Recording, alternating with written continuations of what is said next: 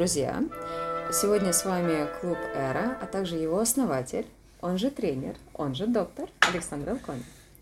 Александру сегодня снова помогаю я. У нас 12 выпуск программы «Посоветуйтесь с врачом» или «Все, что вы хотели знать о беге, но не знали, у кого спросить». Ольгу Клиновскую мы обещаем вам вернуть к 13 выпуску. А, мы все еще в Кемере. Большинство из нас все еще может бегать. И те, кто присутствует, а людей на самом деле сколько нас, раз, два, три, четыре, около десяти, могут задавать вопросы тренеру лично. Автор лучшего вопроса по доброй традиции получит бандану Эра. Итак, кто хочет задать первый вопрос?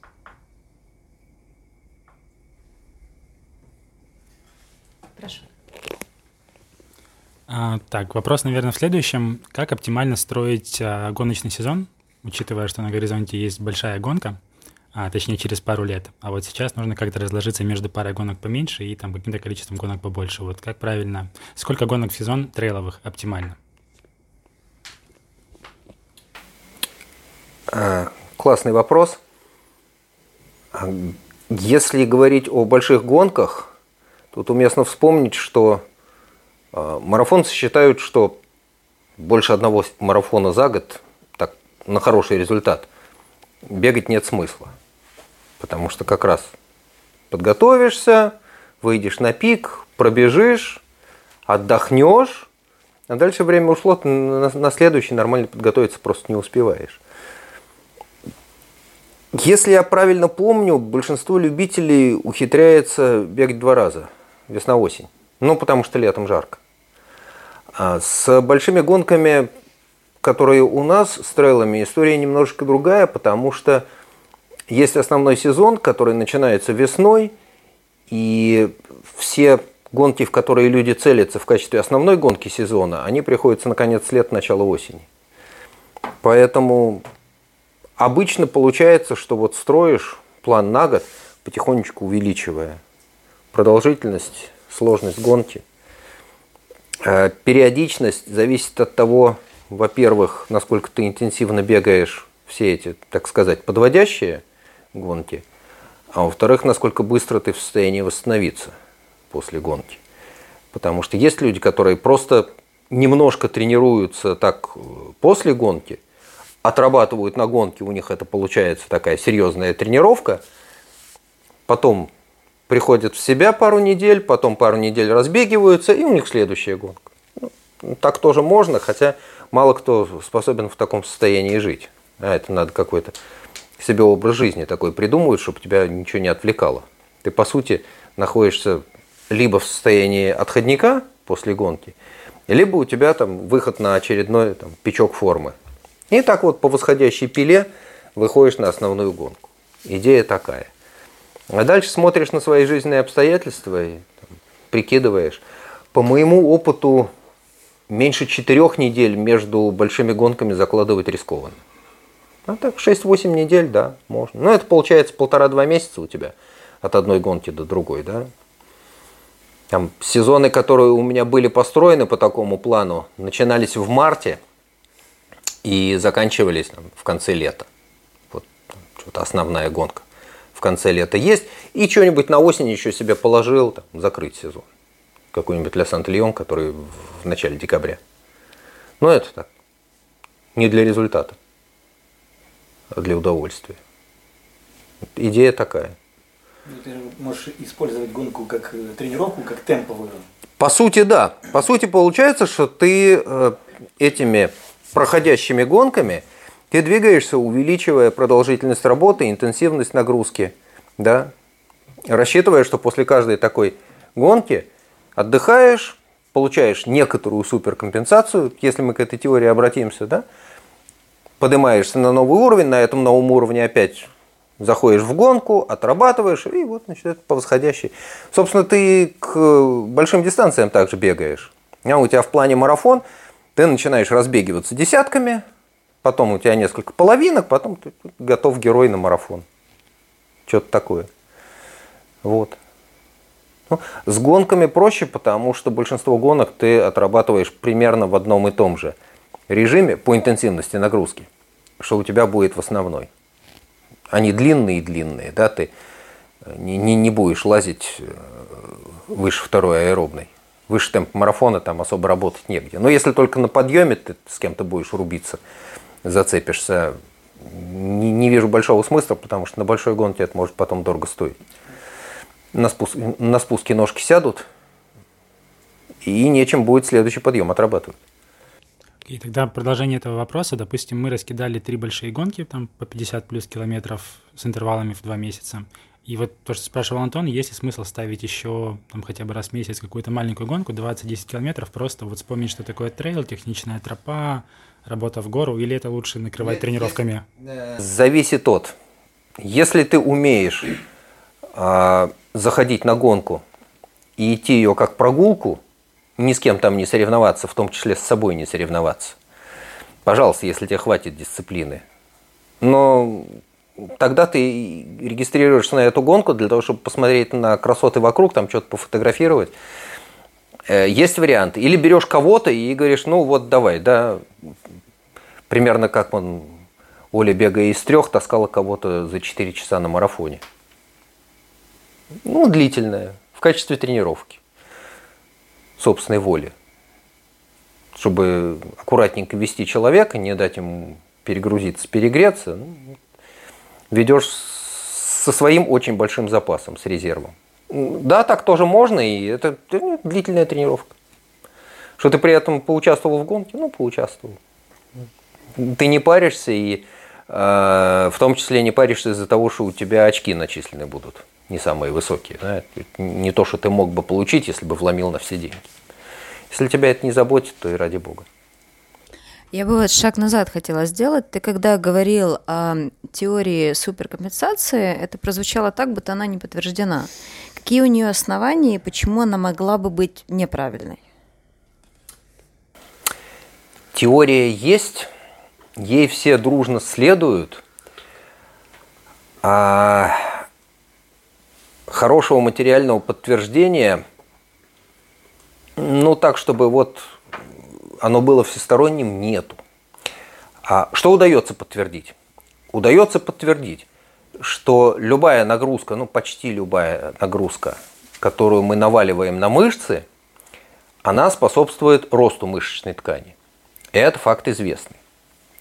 А вот там сегодня поработали, или там вчера вечером поприседали, нагрузились, это биологический сигнал, и мышца ответит на него синтезом новых сократительных белков, там будет восстановление мышечных волокон, которые немножко были повреждены в ходе этой нагрузки.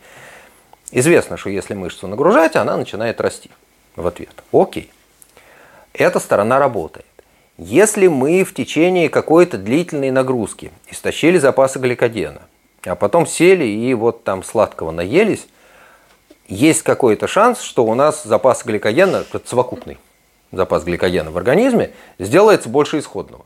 Тоже некоторая суперкомпенсация. Такие вещи подтверждены. А сказать, что это получило всестороннее подтверждение в смысле э, вообще тренировочного процесса, не, не всегда очевидно. Но большинство людей этим пользуются, скажем так – а в тех пределах, в которых нам это надо, эта теория практикой подтверждается. Потому что какие-то нагрузки оказываются недостаточными, и на них нет достаточной адаптационной реакции. Ну, это вот как человек, который условно бегает в разговорном темпе по 4 ровно, если он выйдет и будет кого-то таскать по 6.30, никакого тренировочного эффекта от этого не случится. Почему? Потому что это слишком слабый сигнал. Он не даст никакой адаптационной реакции. С одной стороны. С другой стороны, если ты слишком сильные сигналы наносишь или чистишь, у тебя просто не будет успевать адаптационная реакция, этот сигнал будет чрезмерным. А вместо того, чтобы получить суперкомпенсацию, вместо того, чтобы получить адаптационные изменения и развитие, ты получишь истощение и деградацию. Как нащупать сколько надо, черт его знает. Это вот то самое, да, алхимия и шаманство, о которых мы несколько раз говорили. Черт его знает, как это померить. Э, способ померить я не знаю, и, по-моему, никто не знает. Некоторые, утверждают, что знают, но не видно за этим внятного механизма расчета. Ну, пол, потолок, палец. Угадки. Вот. У кого следующий вопрос? А, Скажи, пожалуйста, как не растерять, максимально не растерять форму в зимний период, если ты живешь в городе со стандартной зимой в, в средней полосе и э, там, где нет особых гор, да и особых даже холмов, чё- что делать? Э, Давай я тебе отвечу еврейским способом, вопросом на вопрос. А нафига тебе это надо? Не растерять. Чтобы хорошо войти в весенний период, в сезон. У тебя когда весенний период начнется? А, в конце апреля. Отлично. Смотри. А, вот мы сейчас сидим в начале января. А до конца апреля у тебя январь, февраль, март и почти весь апрель. Четыре месяца. А из них январь и половину февраля ты совершенно смело можешь пинать балду. на диване. Не то, что лежать на диване, но как-то шевелиться в поддерживающем режиме. Ни- ничего не случится. И depends. У тебя э, какие возможности есть? Ты можешь бегать, иди, ну иди бегай. Э, трейл обычный. ну какая разница, бегай. А, смотри, для того, чтобы выйти в конце апреля с каким-то приемлемым уровнем а, формы, для того, чтобы бежать, те же трейл бежать, да? Горы. Ну, такие невысокие геленджик. Ну, замечательно. И ты при этом в большом городе в Москве, условно. Ну, классно. Это значит, что тебе, во-первых, нужна какая-то регулярная аэробная нагрузка. И на первом этапе, там, в январе, половине февраля, даже не важно, какая это будет аэробная нагрузка. То ли ты бегаешь, то ли ты топчешь степпер, то ли ты на эллипсе. Это... Лыжи. А, беговые? Идеально. Вот просто тогда просто идеально ты встаешь на лыжи и фигачишь. И фигачишь столько, сколько есть лыжного сезона. Но под конец лыжного сезона тебе надо будет добавлять бег, потому что бег немножко другая техника. Эффект переноса между лыжами и бегами очень большой. А вот одно немножко заменяет другое, и в лыжах и беге эта пара, они очень хорошо взаимозаменяемы. Лыжники много бегают вне сезона, и бегуны, которые переключаются на беговые лыжи, они хорошо входят в сезон, потому что беговые лыжи позволяют тебе держать фундамент. А, давать хороший объем аэробной нагрузки, при этом не долбить суставы, это более-менее безопасно, ты ничего себе не, не поломаешь, не порвешь, никакие голеностопы не повыворачиваешь, если не будешь э, кувыркаться с горок на беговых лыжах. Не надо. А так, пожалуйста. А дальше, когда у тебя появляется этап специфической подготовки, вот тут надо бегать, но к этому моменту, как правило, уже и в Москве будет не столько снега и не столько льда, а когда будет столько снега и столько льда, ну, у тебя будет вот тоже специфическая работа на неустойчивом покрытии с плохим сцеплением, тоже потренируешься. Да, крутые склоны вниз, Воробьевы горы, все как мы любим. Абсолютно нормально. Но самое главное, что надо понимать, тебе не надо держать один и тот же уровень формы вот от сегодня до конца апреля. Н- Нет. Спокойненько опускаешься, делаешь себе каникулы, отдыхаешь. Потом потихонечку начинаешь волнами подниматься, так, чтобы тебе выйти на какой-то пик формы в нужное время. Идея такая. Какой приятный совет. Ну, слушай, это в жизни так устроено. Это э, то, о чем, в общем, в книжках пишут, и то, на что человека бывает трудно уговорить. Когда ему говорят, слушай, а вот давай ты сейчас две недели будешь отдыхать, бегать ленивые кроссы. Хочешь в зал, пожалуйста, иди в зал. Ну, нарасти там себе какую-нибудь еще мышцу. За пару недель много не нарастишь. Ну, хорошо, ну, переключись. Вообще переключение нагрузки в беговых тренировках очень помогает. Ну, человек отошел, он вернулся, и с новыми силами можно шевелиться. Так что вот. Как обычно, вопрос порождает следующий вопрос. А если говорить о коротких перерывах, насколько реально падает форма? Допустим, там поболели неделю, потом еще неделю-две втягиваемся, и вот насколько реальны потери от циберкомпенсации? Потому что все гаджеты рисуют прям все очень плохо, но видно, что очень быстро разбегиваешься обратно. Модели, по которым гаджеты считают какие-то показатели, я не знаю, какие показатели, я не, я не знаю, как они считают эти показатели, э, я не знаю, как устроены эти модели, известно, что если ты перестаешь тренировать какое-то качество, оно начинает деградировать, это нормально. Закон обратимости физической тренировки, он, к сожалению, работает у всех в большей или меньшей степени. А качества, которые ты теряешь, они теряются с разной скоростью. Это тоже такая хитрая вещь. А быстро теряется дистанционная скорость на средних дистанциях. Но если ты бегаешь какие-нибудь там 400, 800, полторы, вот это у тебя потеряется сильно за две недели. А максимальная скорость будет держаться на коротких. Она вообще э, ограничена. Это вот как э, МПК. Ты на нее вышел, и вот она твоя. Э, немножко теряется. Выносливость, э, общая выносливость теряется не так быстро – Фундамент вообще держится. Ты его никуда не денешь, не спрячешь. Если он у тебя один раз наработан, он быстро восстанавливается. Вообще париться из-за одной недели перерыва смысла нету. Если ты не, не собираешься гоняться на каких-нибудь средних дистанциях и, и претендовать на тумбочку, ну, пропустил неделю и пропустил. Плохо, когда у тебя э, вываливается неделя там, за 2-3 недели до марафона. Ну, это плохо, потому что на эту самую неделю должен приходиться пик нагрузки. А ты себя этого пика лишаешь. Ну, в базовом периоде, ну, пропустил неделю. Это более-менее можно потом вытащить, скомпенсировать.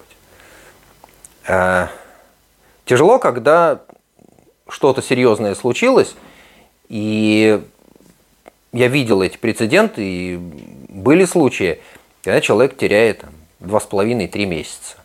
Вот совсем. И дальше начинаем заново это восхождение куда-то. Нормально делается, не спеша, постепенно, не пытаясь перепрыгнуть пропасть тройным прыжком, шаг за шагом. Все, как будто берешь человека с дивана. И поехали. Начинаем с ходьбы, находили, начали подключать бег, добавили силовой, там лесенка туда-сюда, баранки в чай. Ну, глядишь, уже человек полтинник бежит потихонечку. Вот. Давай углубимся вот в этот сценарий, потому что он у меня разыгрывался несколько раз, когда именно на высокую неделю что-то происходит.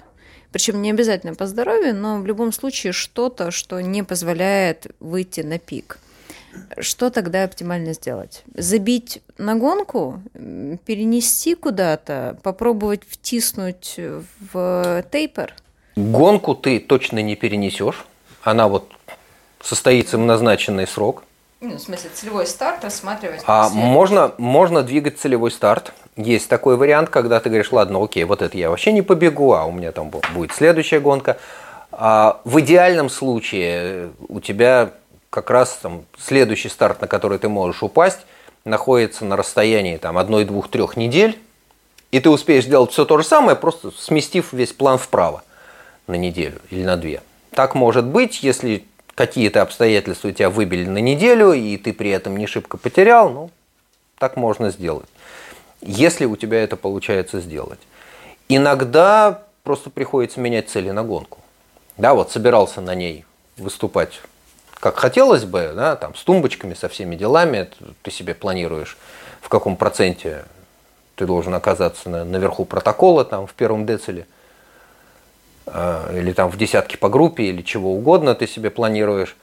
Окей, не получилось, понятно, что выступать спортивно не получится, ну хорошо, я пойду гулять эту самую гонку. Да, вот я, когда это, два года назад был, да, когда, спускаясь с сахарной, я улетел с вывихом плеча, вправил плечо, и в октябре, через сколько там получилось, через 5 или через 6 недель еще в фиксирующей повязке пошел на Крым. На многодневку на Крымскую. Ну окей, я понимал, что я ее не побегу соревновательно, потому что тренироваться с рукой фиксирующей повязки, когда еще рука плохо двигается, тяжело. И вообще не очень получалось тренироваться, потому что было много других хлопот. Так хорошо, значит, пошел погулял там. Ну, какие-то этапы удалось пробежать, и даже у меня в конце вон получалось э, весь этап пробежать без повязки. Начинал я в повязке, потому что некомфортно, а ну, дальше потихонечку рука двигается, двигается. Ну, устала, повесил ее на рюкзак. Вот. Как угодно. Самое обидное, если приходится вообще отказаться от гонки. К сожалению, так тоже бывает. Ну, бывает, ну что теперь? Не убиться же из-за этого. Не корову проигрываешь. Говорили в нашем детском саду. Влияет ли бег на развитие плоскостопия и сколиоз? Э, Плоскостопие от бега я не видел. В смысле, на развитие. А ухудшение не видел. А люди, у которых исходно есть плоскостопие, часто жалуются, что им тяжело бегать длительные. А Единственное спасение, которое я знаю, это довольно занудная работа, которая нагружает мышцы стопы. Их на стопе очень мало мышц. Вот мышечный аппарат, который поддерживает свод стопы, он не бог весь какой богатый. Это мелкие мышцы, совокупная масса там почти никакая по сравнению с мощными мышцами, например, бедра. А здесь килограммы, а там, не знаю, сколько-то граммов наскребешь, и это скрести придется очень долго. Тем не менее, этот аппарат есть, и он работает. А, и занудная работа по, как это говорят, закачке стопы, она помогает. И я видел много людей с плоскостопием, некоторых с выраженным плоскостопием, которые, начав бегать и занудно занимаясь этой вот гимнастикой для стопы, говорят, а я знаю, что у меня плоскостопие, но оно мне не мешает жить. Ну, если оно не мешает жить и позволяет бегать, в том числе бегать длительно, ну и ради бога, да. Если это не очень тяжелая форма плоскостопия, если тебя не, не, не разваливается обувь от того, что там косточки ее распирают в стороны, ну, живут люди. А что касается сколиоза, видел людей со сколиозом, которые бегают. Мы с вами говорим о взрослых.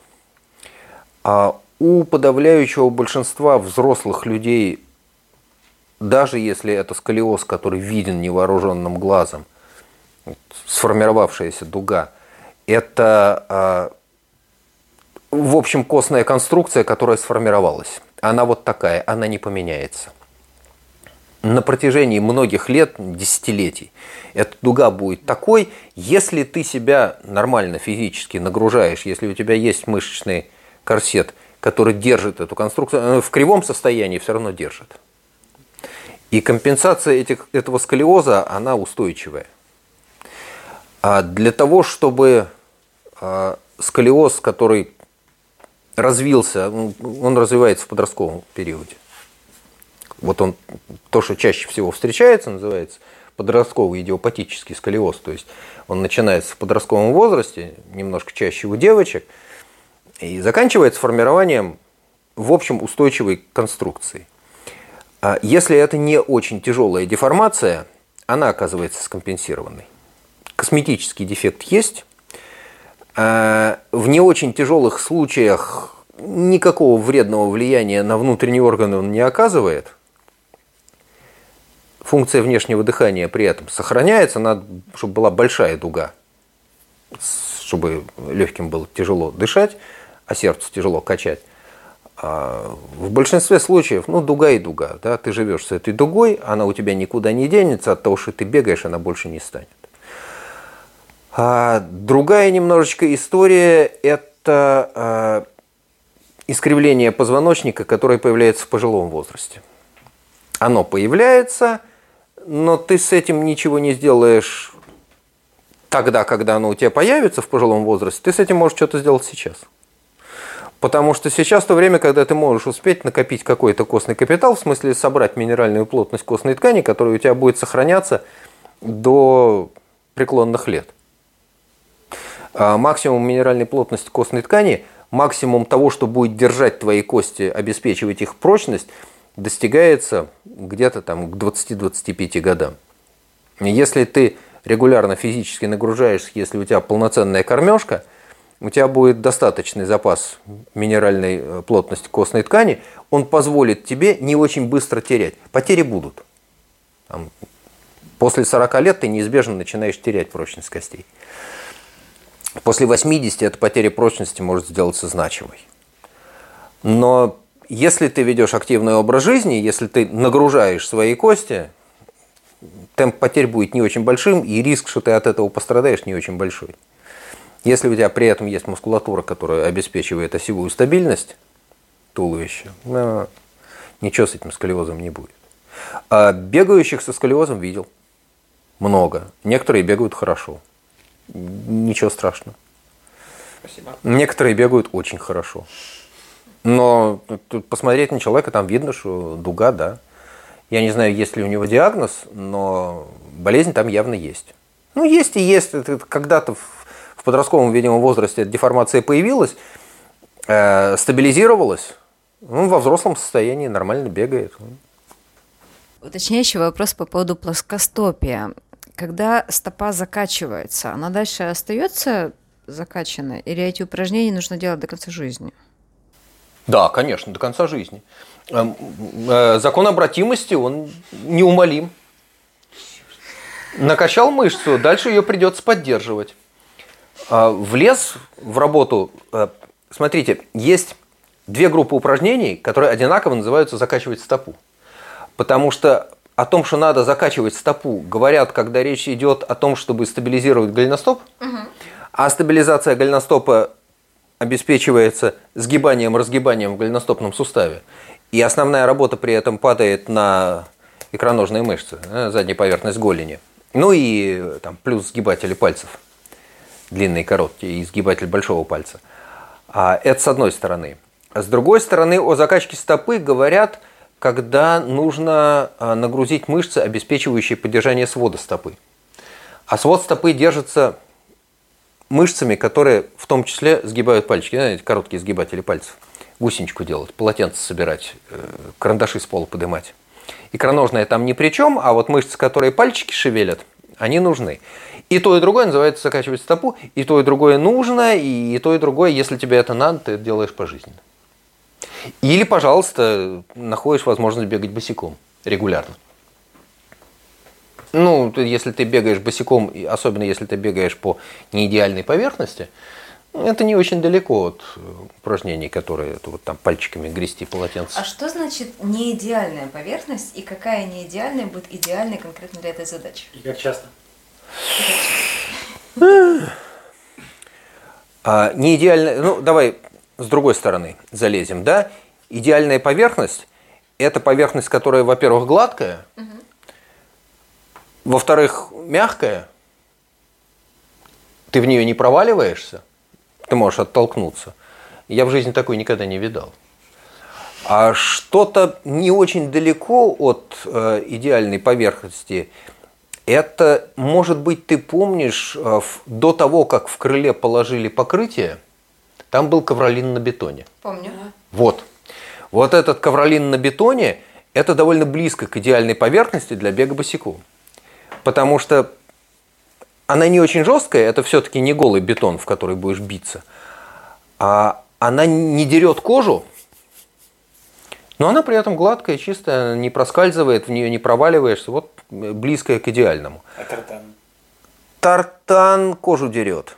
Если у тебя кожа стопы адаптирована к этому, если тебе не больно, пожалуйста – это вот покрытие, которое сейчас настелили в крыле, это стадионные дорожки, особенно если это новая стадионная дорожка, она кожу дерет. Требуется какое-то время для того, чтобы привыкнуть к этому. А хорошие травяные футбольные поля. Без кочек, не нарытые, таких мало и туда, как правило, не пускают. Потому что берегут для игр. Но вообще, да, травка на вот, футбольный газон классно. Очень хорошо бегать босиком.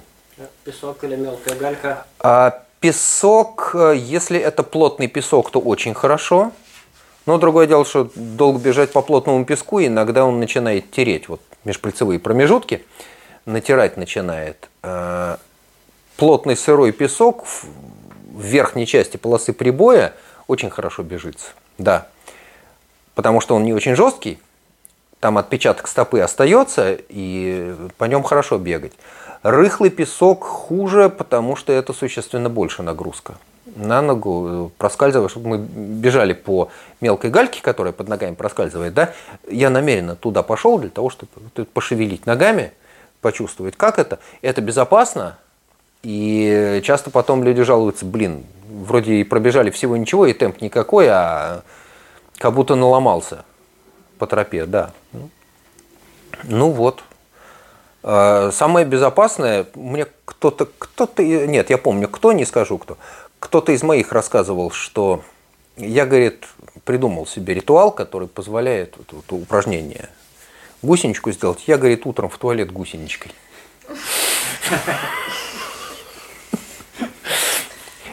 Трудно заставить себя, но э, стиснув зубы, и, видимо, не очень далеко. Ну, тренер, у меня, слава богу, есть решение попроще. Я вспомнила, что посреди кампуса университета, где я буду работать, есть огромное поле, покрытое травой, которое когда-то было плацем, потому что университет когда-то был военной базой. Так что пока студенты будут учиться, я буду там. Тебя это не дискредитирует? Что ты там будешь босиком рассекать? Нет, наоборот. А, ну, повысит мои... Пожалуйста, пожалуйста. А, вот сюда же, к влиянию бега на жизнь. А, мы как-то спрашивали о влиянии бега на мозг, а вот если говорить про влияние бега на поведение и на мышление, что ты замечал? Э, замечал, э, это в значительной степени обусловлено спецификой гонок, на которые выходят люди, которые тренируются. Ну, у меня, видимо, это из моей специфики как-то следует. А, люди приходят разные, но по прошествии какого-то времени человек начинает выходить на большие гонки, а те, кто выходит на большие гонки, делаются существенно а, холоднее мозгами и расчетливее по жизни. Они начинают гораздо больше считать, гораздо меньше принимать э, эмоциональных решений. Э, Вообще способность трезво оценивать ситуацию, понимать, что ты можешь сделать, что лучше пока отложить, вот это четко прослеживается.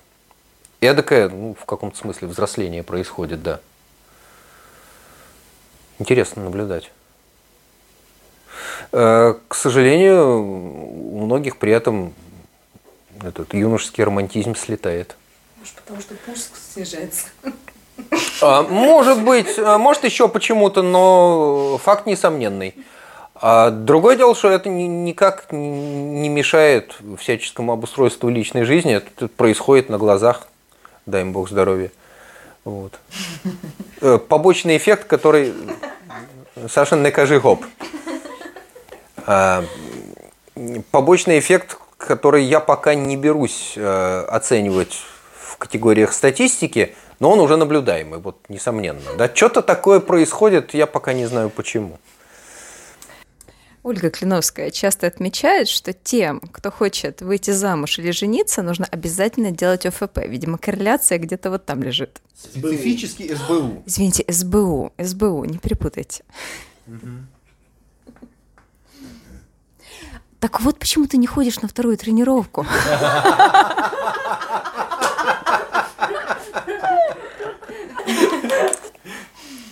Ну да, Поэтому утром бегаю тридцатки. так, так- такое тоже есть. Надо, кстати, будет посмотреть, э, как это а, связано с э, историей про замену банана на гель и сковородку, которую надо вовремя взять. Все же знают контекст. Нет. Нет. Погу- возник в сознании, но мне кажется, он какой-то не тот. по- по- по- по- по- по- Погугли это. Это очень известный текст. гель, сковородка. Да, о том, что в тот момент, когда банан меняется на гель, надо взять сковородку и... Оля, потом это вырежи. Я небольшую ре- ремарку вставлю. Нет, не к любому. Ты, ты это потом вырежи. Это, э, это, по-моему, называются записки жены триатлета. Да, да, да, да, да. Это жена, которая потом в итоге вышла замуж за моего одногашника. Это та самая жена. Катечкина, которая Ну. говорит, э, Космополитена. Ну да, но... это вырезать, это ценная Не-не-не. Нужно об этом помнить. э, Это в топик. Ну, поскольку на больших марафонах регулярно вдоль дороги с- стоят люди с плакатиком, что если ты еще женат, ты плохо тренировался. Э, ну, вот какие-то такие, да, разнонаправленные тенденции. Но у нас как-то получается в эту сторону. У других, видимо, получается в другую сторону. То есть, может быть, фишка в динамике. Если ты женат, тогда ты разводишься, а если ты свободен, тогда ты женишься от бега. Может быть, дело не, не в направлении, а в смене. Может быть, черт его знает, я не знаю. Может быть, ты неправильно жена. Может, ты неправильно бегаешь. Мы не знаем. Следующий вопрос. Что мы там пытаемся на пятилетнем интервале какие-то серьезные тренды увидеть? Рано еще. У меня вопрос э, по поводу значения растяжки для бега. То есть, э, э, если у человека будет хорошая растяжка, скажется ли это на технике бега, на это вопрос не про восстановление, а именно вот про э, легкость в беге.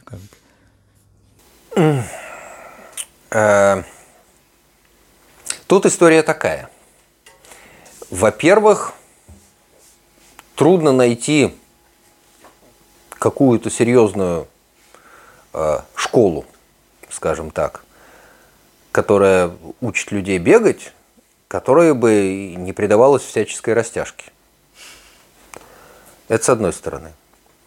С другой стороны, э, нету серьезной науки, которая говорит, что люди, которые серьезно и много занимаются растяжкой, лучше бегают при прочих равных или менее травматично бегают при прочих равных. А есть зато исследования, которые говорят, что старательные занятия растяжкой коррелируют с большей частотой травматизма. Ну, не значит вследствие, тем не менее, связь есть. И, наконец, есть хорошо известный факт, что очень многие сильно быстро бегущие, вот прям такие элита-элита, ну, деревянные-деревянные, в смысле растяжки. Что с этим делать, каждый решает для себя. А, я использую упражнения на растяжку в качестве способа снизить частоту и выраженность отсроченной мышечной боли. Если была тяжелая нагрузка, мне легче, если я потянусь. Ну, тяжелая длительная типа вот э, тренировки на пано. Вот ты отпахал, вот ты отпахал, ты пришел с тяжелыми мышцами, закончил тренировку, немножечко потрусил, мне помогает потянуться. Я знаю, что если я сделаю несколько упражнений, достигну нужного мне ощущения, вероятность, что у меня там завтра, послезавтра что-то будет болеть меньше. Единственное, из-за чего я делаю растяжку. А что я знаю очень мало людей, у которых а, амплитуда движений в суставах такая маленькая, что она мешает бежать. Вот я таких почти не знаю. Нам что надо? Нам надо угол раскрытия бедер. Да? Большинство людей могут раскрыть бедра. Ну, это вынести вперед, переразогнуть назад. У большинства это получается сделать. У огромного большинства. Есть очень мало людей, у которых движение ограничено настолько ограничено, чтобы мешало бежать. А в нашей специфике многим мешает неспособность тыльно согнуть стопу. Бежишь вверх, опустить пятку. Не танцевать на носочке, да? А это не шибко влияет на скорость бега, но э, перегрузка икроножной мышцы, потому что если ты танцуешь все время на носочке, не можешь опустить пятку, у тебя все время напряженная икроножная мышца. Если ты можешь опустить пятку, ну, ты опустил, у тебя икроножная отдыхает. Правда, в растянутом состоянии. Помогает, если ты это тренируешь. Но, в конце концов, я знаю несколько человек, которые очень хорошо бегают вверх, и при этом пятку не опускают. Я пытался... Маша Назарова, например. Маша Назарова, при том, что она не легонькая. Да, Ира Рачинская, но Ира легкая, она не, не, не шибко тяжелая. А Маша пятку не опускает. Я пытался с ней бороться, она говорит, надо. Я, говорит, лучше 200 раз подъем на носок сделаю. Ну и делает. Э, пожалуйста, тоже вариант, да? Не можешь опустить пятку, вот, вот совсем некомфортно, да, не тянется. Ну, фиг с ним, ну, как это обойти? Нарастить себе такую мышцу, что она выдержит 20 километров подъема, не опуская пятку. Ну, есть такая икроножная, которая это выдерживает. Пожалуйста. Но это тоже не выход. Вот ты обращаешь мое внимание на это, и я действительно задумалась, и я фиксирую, что у меня после большинства забегов именно вот здесь дольше всего длится восстановление. То есть я там могу даже прихрамывать на одну ногу пару дней после большой гонки, потому что там все перенапряжено. Ну да. А, или есть рецепт, да, подъем на носок. Да, но берешь, бер, бер, берешь, берешь две бутылки по 5 килограммов Мне на одну ногу там, опускай. Где сгибается, то есть гибкость там все-таки нужна. Ну да. Ну, ну да, ну. В общем, это тренируемая вещь. Вообще надо понимать, что упражнения на растяжку, они э, в основном меняют способ, которым мышцы реагируют на растяжение мы мало чего можем сделать со связками и сухожилиями. Mm-hmm. Это, это довольно ригидная конструкция. Mm-hmm. И у них есть запас прочности. То, что тебя ограничивает в амплитуде движения, это мышцы. Что ты можешь сделать? Ты немножечко можешь перенастроить реакцию мышцы на растяжение. И подавляющее большинство упражнений на растяжку – он всего-навсего меняет способ, которым мышцы реагируют на растяжение. Когда у тебя появляется ощущение растяжения, когда у тебя это ощущение делается болью, потому что болевые рецепторы на каком-то этапе вместо растяжения у тебя реагируют рецепторы боли. Ой, слишком много. Вот. Как и все остальное тренируется. Почти любого человека можно посадить на шпагат, это немножко по-разному стоит. Это правда. По-разному сшивается. А, да. Ну, поскольку я видел несколько раз, как э, в гимнастике это делается. Особенно художественной. А? Особенно в художественной. Ну, в художественной, да, в спортивной тоже. Э, в акробатике. Ну, либо ты вот несколько месяцев с этим с хрустом живешь, характерный хруст. Ну, потом привыкаешь и перестаешь замечать. Ну, да. Вот. Но сказать, что упражнение на растяжку позволит тебе сильно быстрее бежать, я не знаю, я не видел этого. Я этого не видел. А они очень хороши в качестве ритуала. Во! Действительно. Очень помогает тем, кто в это верит. Да. А с, заодно можно там потренировать способность сохранять равновесие в экзотических позах. Да. А в нашей специфике хорошо работает, потому что бежишь, тебе приходится часто менять направление и скорость движения, и вот это чувство равновесия, управление своим телом, способность двигаться в нужную сторону – при этом с неидеальной поверхностью, при том, что у тебя время от времени камни из-под ноги выворачиваются, и надо, чтобы нога сохранила стабильность, себе ничего не порвать. Работает. Вот. Если мы заговорили про растяжку, то еще несколько любимых ритуалов. Массаж, баня и витаминки. Вот развенчаешь ли ты мифы какие-нибудь по поводу а, этого? с массажем и баней многим помогает. А, это не столько вопрос веры, сколько вопрос личного опыта. Есть люди, которым помогает, они об этом знают. Особенно если тебе повезет найти массажиста, на которого твое тело реагирует правильным образом, ради бога. Да? Кто-то ходит в баню. Такие тоже есть, да, ну, ради бога, да, опять-таки многим помогает. А, у меня есть собственный весьма позитивный опыт. Я не знаю, был ли там причинно-следственная была ли причинно-следственная связь, но история такая. Там на каком-то этапе своего тренировочного процесса а, в начале 2000-х у меня был период, я несколько месяцев прожил с непрекращающейся болью в икроножных мышцах. У меня все время болело. Видимо, на это время пришлось, пришелся какой-то этап эволюции техники – потому что результаты росли. И так серьезно прибавилась скорость и способность держать эту скорость течение большого времени, но икроножные болели непрерывно. И я приходил в офис и на совещаниях вставал, начинал тянуть мышцы, потому что если я этого не делаю, я потом встану и буду как в горнолыжном ботинке. Идти у меня стопа не гнется. Больно.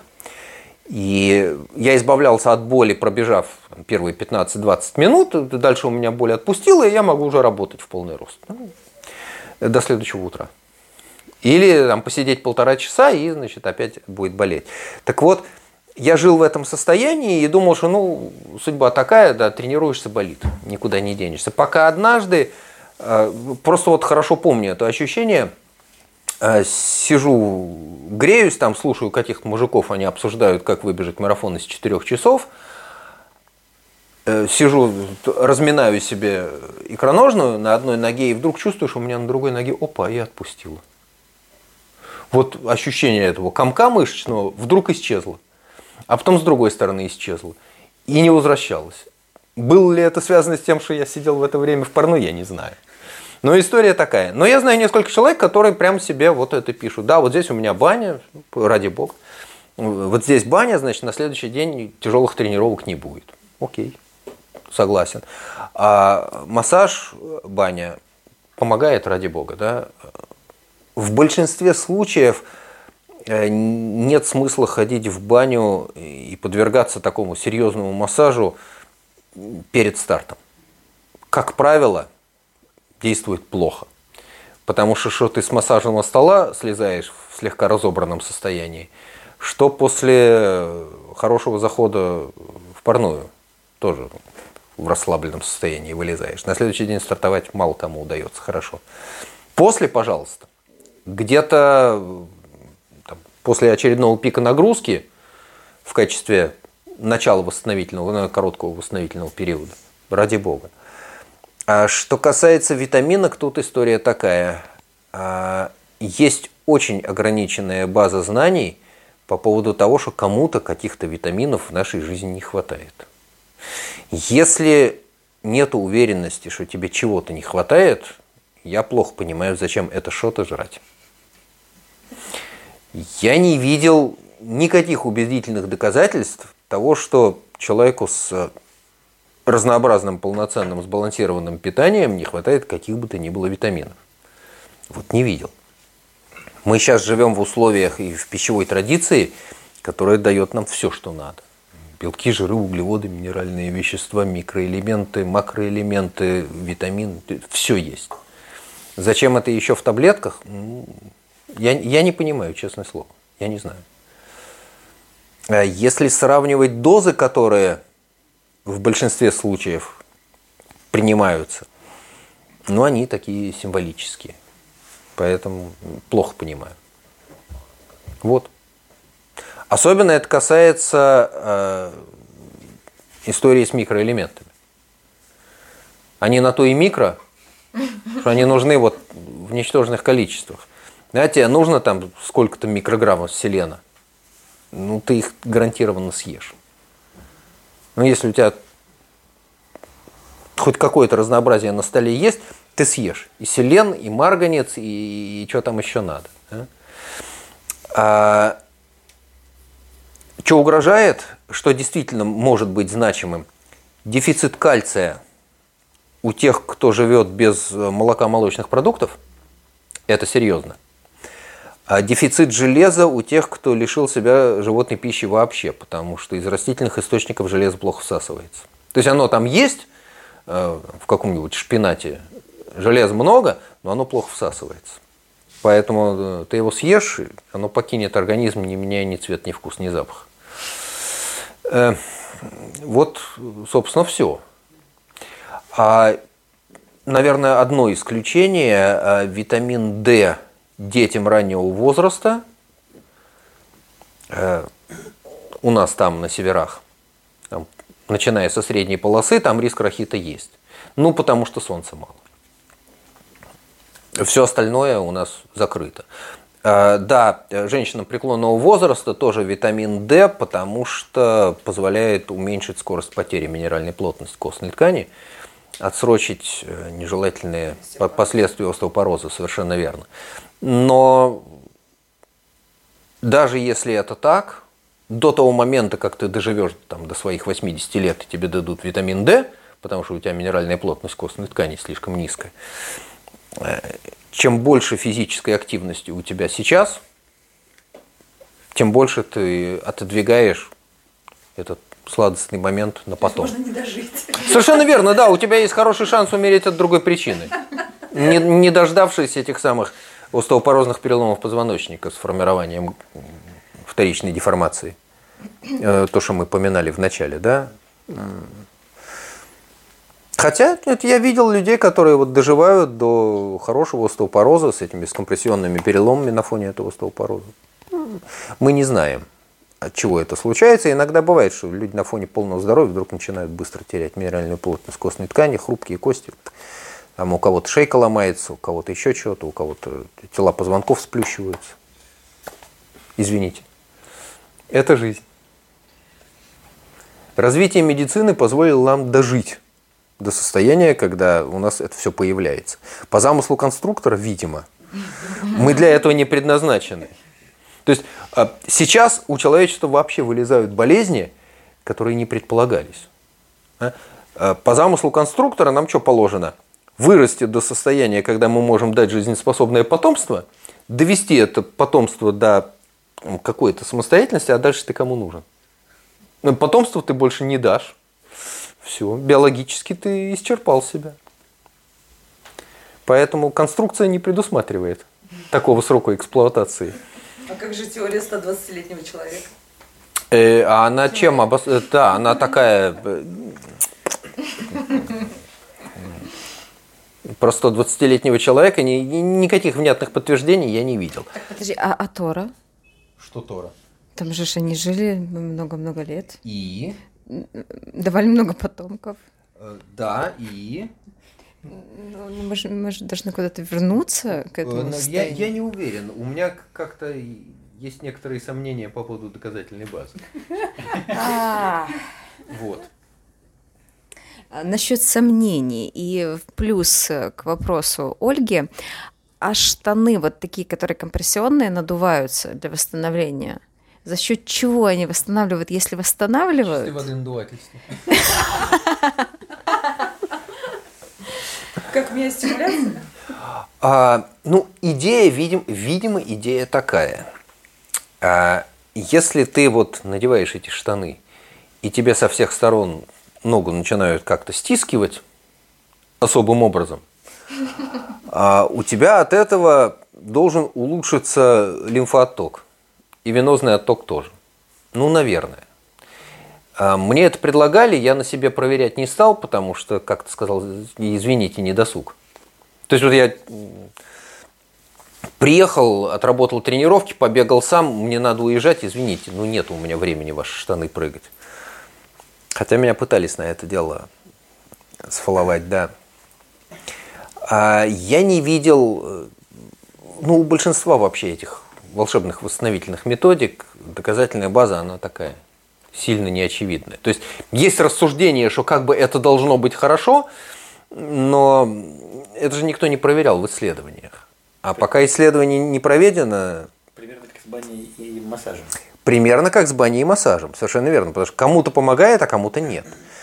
А кто-то, зайдя в эту самую в парную, через две минуты, минуты оттуда вылетает и говорит, идите вы лесом. Я лучше посижу в предбаннике, буду пить чай, и мне это гораздо полезнее чем это вот уж трубочкой сворачивать. Люди все разные. У меня есть вопрос, вдохновленный сегодняшней новостью о 36 годам за допинг и всяческие махинации со стартами. А, скажи, пожалуйста, как избежать непредумышленного допинга при потреблении там, витаминов, всяческих парацетамолов, ибупрофена. Слушайте, но это, но это очевидно. А, во-первых, в кодексе ВАДА русским по белому написано, что атлет отвечает за все, что попадает в его организм. Вот именно этими словами написано. А вот ты отвечаешь за это. Ни доктор, ни тренер, ни дядя, ни тетя, вот ты отвечаешь. И если что-то такое случается, во-первых, наказывают всегда атлета, потому что Он соревнуется, в нем это дело нашли, разбираться, кто ему это подсунул, можно потом. Но виноват, оказывается, по определению он. Ну, собственно, все. А люди, которым э, надо соревноваться, и люди, которые попадают под этот контроль, ну вот у них есть такая дополнительная нагрузка, эдакое обременение. Надо следить за тем, что ты ешь, что ты пьешь. Постоянно сравнивать. А, читать список, смотреть этикетки. Если сомневаешься, лучше не делать. Ну, очевидные вещи. Вообще, э, вся эта история с фармподдержкой мне представляется изрядным надувательством. Потому что я пытался покопаться в том, что из себя представляет эта самая так называемая фармподдержка. Ну, я внятной доказательной базы почти нигде ни у чего не нашел. Кроме некоторых веществ, которые в первых строках э, списка запрещенных веществ. Mm. Вот. А опять-таки был свидетелем тому, что в тренерском сообществе всерьез обсуждается. Когда каким способом кормить своих подопечных э, этой гадостью, так, чтобы оно потом не ловилось. Ну, это вот у людей, в принципе, такой подход, они считают, что по-другому жить невозможно. Окей. Это их трудности. А, ладно бы больших чемпионов растили, а то так, знаешь, вот вытащить девочку с первого разряда на КМС. Через химию? Э, ну да, без стероидов, говорит, а, говорит, как это можно? Без анаболических стероидов. Это невозможно. Давай вот сейчас э, курс, потом даем временное вымывание, потом выступает там. Ну, вот. Это на полном серьезе. Люди обсуждают. Ну, вот. А с этим бороться тяжело. Э, плохо работает, к сожалению. Э, собственный путь вряд ли удастся найти. Весь мир живет немножко в других законах. Да? Э, крики о том, что ловят всех и наказывают только нас, они мне напоминают анекдот о том, как нового русского выгоняли здесь вот, на турецком курорте, из бассейна при отеле. Не слышал, нет? Нет. Как? За что? Ну, как? Ну, ты же помочился в бассейн.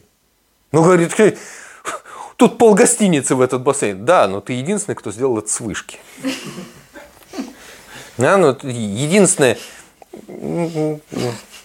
Понимаете, когда там спортсмен по-тихому сказал, что вот э, я понимаю, что у меня не получится по-другому, втихаря под покровом ночи воткнул себе шприц, да, его потом поймали, окей, ладно, его наказали. Ну, там наказали еще кого-то причастных, да, но это же уникальный случай в мировой истории, когда вся государственная машина работала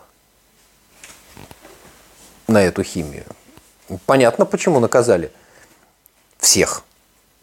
Потому что это было с государственной машиной. Ну вот государство и наказали, и все привязанные к этому организации и учреждения тоже оказались наказаны. Нормально. Ну а что вы хотите? Ну, там же в ад не совсем дураки сидят. Вот. А возмущателей, которые это, вот пеной брызгали, я прям посылал, говорю, смотри, в открытом доступе лежат доклады. Открывай и читай. Читается как детективный роман. Ну, вот прям с изложением фактов.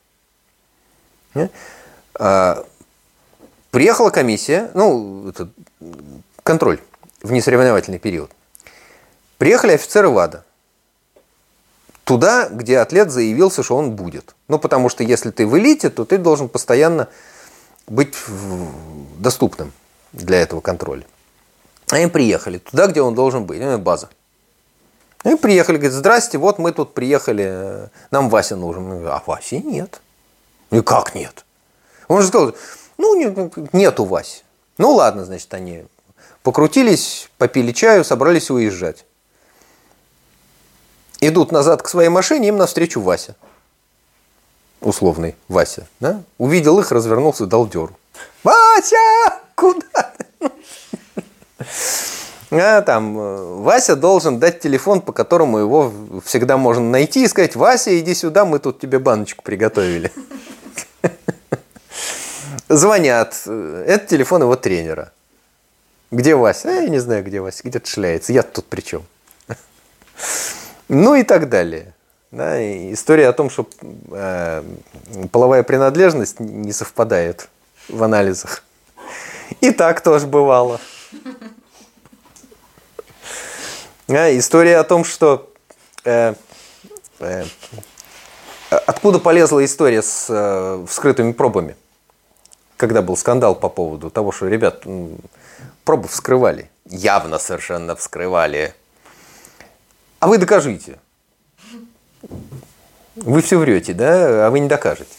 Окей, э, ладно, там кто-то полез ковыряться с микроскопом, нашли какие-то микроповреждения. Ладно. А есть вещи, которые ты не, не обманешь. Смотрите. А, человек сдал пробу мочи. А, есть какие-то физические и химические показатели, которые можно определить. В частности, всегда измеряют удельный вес, сколько-то грамм на миллилитр. Ну, понятно, что больше единицы, потому что там есть растворенные вещества – и э, меряют концентрацию там, разных веществ. Если у нас э, в пробе присутствует некое вещество, которое надо скрыть, что можно сделать? Разбавить. Раз... Нет, сначала разбавить.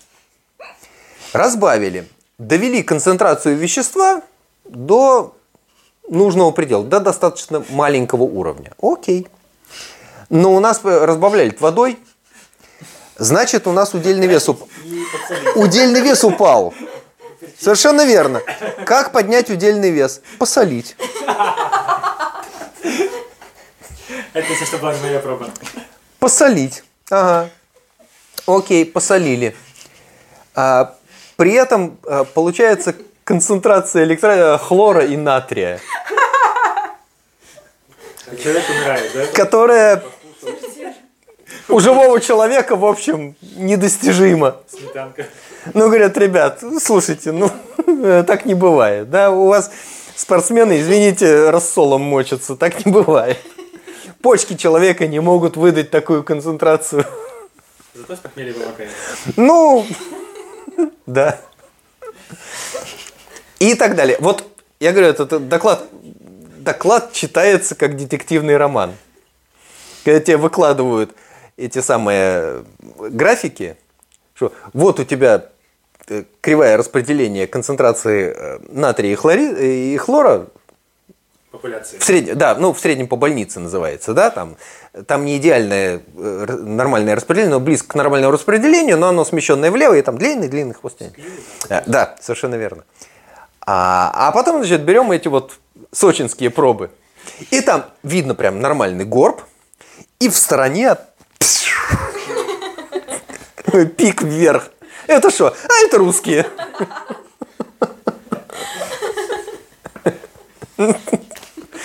Нормально. От, откуда это взялось? А, у нас осталось время на еще один вопрос. Я могу задать, да. А, Саша, ты очень много говорила про исследования, результаты различных исследований, которые ты читаешь, э, анализируешь.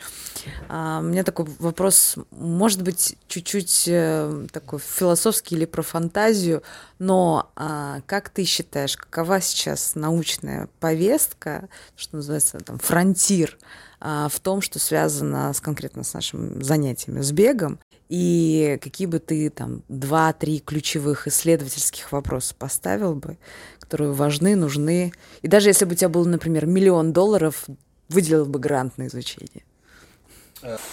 Э, ты будешь смеяться, я бы этот миллион долларов потратил на что-то другое. Потому что, смотри, а потому что исследовали, переисследовали, а физиологию спортивных нагрузок в той или иной форме изучают ну точно больше 100 лет с этим возятся, начиная с самого простого, с того, что у человека при физической нагрузке растет частота сердечных сокращений, и заканчивая какими-то ну, довольно серьезными тонкими исследованиями, которые позволяют говорить о том, что вот так, такой уровень нагрузки соответствует вот такому механизму энергообеспечения, а вот следующий механизм энергообеспечения будет включаться, если мы этот порог превысим. И так, э, это все поисследовали. А при этом, в общем, остается без ответа главный вопрос. А где у него кнопка? Мы все это знаем, а приложить это знание к конкретному человеку, чтобы он выстрелил, чтобы взять с него то, что он может по его генетическому потенциалу, по его устройству головы, по способности тренироваться, там, переносить боль, тяготы и решения, а, быть душевно устойчивым, не посылать тренировки, потому что ему это надоело. Серьезная проблема с мотивацией. А, а этого вот мы не знаем. То есть спортивная психология? Вот тут, и это тоже. Вот тут начинается шаманство и алхимия. Как взять человека, как раскидать ему нагрузки, распределить интенсивность, продолжительность этих нагрузок, сколько времени ему надо давать на восстановление, как удержать мотивацию, не сделать ее чрезмерной, потому что если человек слишком много вкладывает, могут быть потом жестокие разочарования, срывы, чего угодно. Тоже видели. Неизвестно. Поэтому шаманство, алхимия. А поэтому я спокоен в смысле искусственного интеллекта не заменит живого человека. А, искусственный интеллект может увидеть а, продолжительность, интенсивность нагрузки, он может посчитать показатели острой хронической нагрузки, условно сказать, что вот форма растет, растет, растет. С какими глазами человек при этом приходит, искусственный интеллект сказать не может. Хочет он тренироваться или не хочет, искусственный интеллект тебе этого не скажет. А это очень важная вещь, потому что без желания вообще нифига не произойдет. Вот. Так что э, вкладывать в такие исследования, они хорошие исследования, там иногда интересные вещи читаешь, которые, в общем, подтверждают уже известные факты. А мы последние, ну, наверное, 15-20 лет э, я открытий не видел. Люди с разных сторон подтверждают то, что общепринятая модель, она более-менее соответствует реальной жизни, потому что следуя ей, ты получаешь результат. Ну, даже если там где-то есть элемент черного ящика, но ты, давая сигнал на входе, более-менее представляешь себе, какой сигнал ты получишь на выходе. В большинстве случаев это работает. Не всегда. Но в большинстве случаев работает, значит, ну, модель более-менее правильная. Мы правильно представляем себе, как это устроено. Э, я не вижу большого смысла сильно вкладываться дальше. У нас есть в руках рабочий инструмент. А удовлетворить любопытство за чужой счет можно. Это классное занятие, в общем, большая часть науки. Это удовлетворение своего любопытства за чужой счет. Классная вещь, помогает человечеству куда-то двигаться, там иногда получаются побочные эффекты, на которые совсем не рассчитывали, потому что Э, искали средства от артериальной гипертензии, открыли Виагру, например. Микроволновку.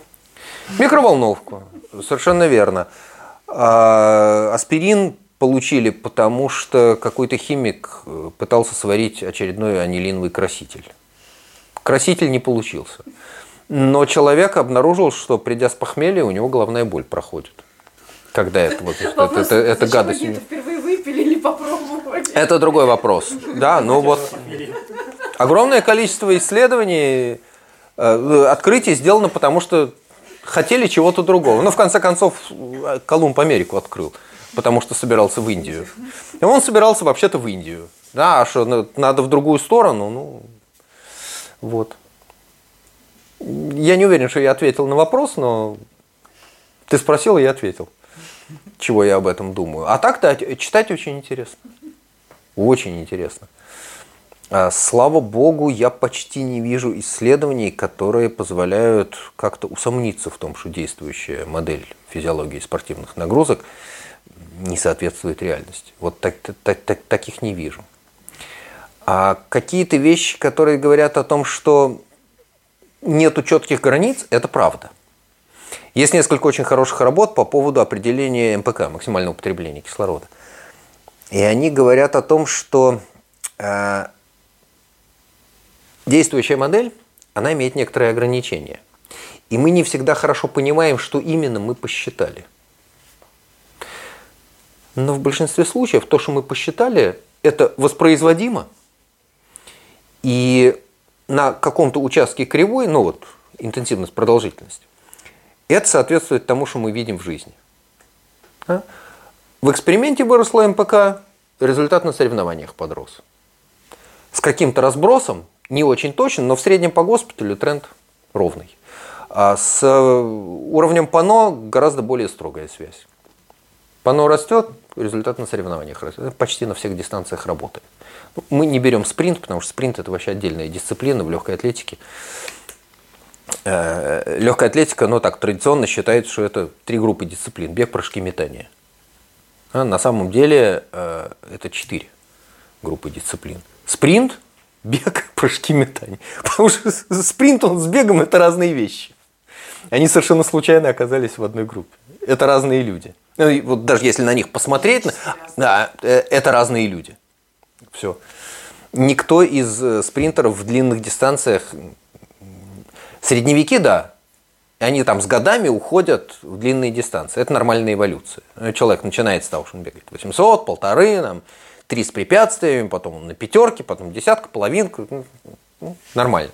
Взять любого элитного марафонца, у него в послужном списке, что он вот тут на средних отметился, вот тут он там две мили бегал, кроссы какие-то, да, и вырастает в элиту марафона. Нормальная эволюция. Спринтер – это спринтер. Это как эти вот, которые молот мечут. Они совсем отдельные. Другие. Вот. Раскрой нам. Какой вопрос получим сегодня? Оба-на. А, давайте я сейчас буду вспоминать, какие вопросы у меня сегодня были, но мне Э, вы будете смеяться, мне Сашины вопросы понравились. Э, я догадываюсь, о чем Саша думает по этим вопросам. Ну, э, собственно, очень часто, да, человек, который задает, ну, да, в той или иной форме, ну, в общем, идея такая, да, в правильно заданном вопросе есть ответ. Вопрос хороший. Интересно было отвечать. Ага. Дайте ему бандану. Ты хочешь беленькую или красненькую? Держи. Э, я подозреваю, что с, с течением времени у некоторых людей заведется отдельная вешалка для этих бандан. Или шкаф. А можно минутку рекламы, что они очень удобны. Можно носить как баф, можно носить как шапку, можно одевать на руку как напульсник. И так тоже бывает, да.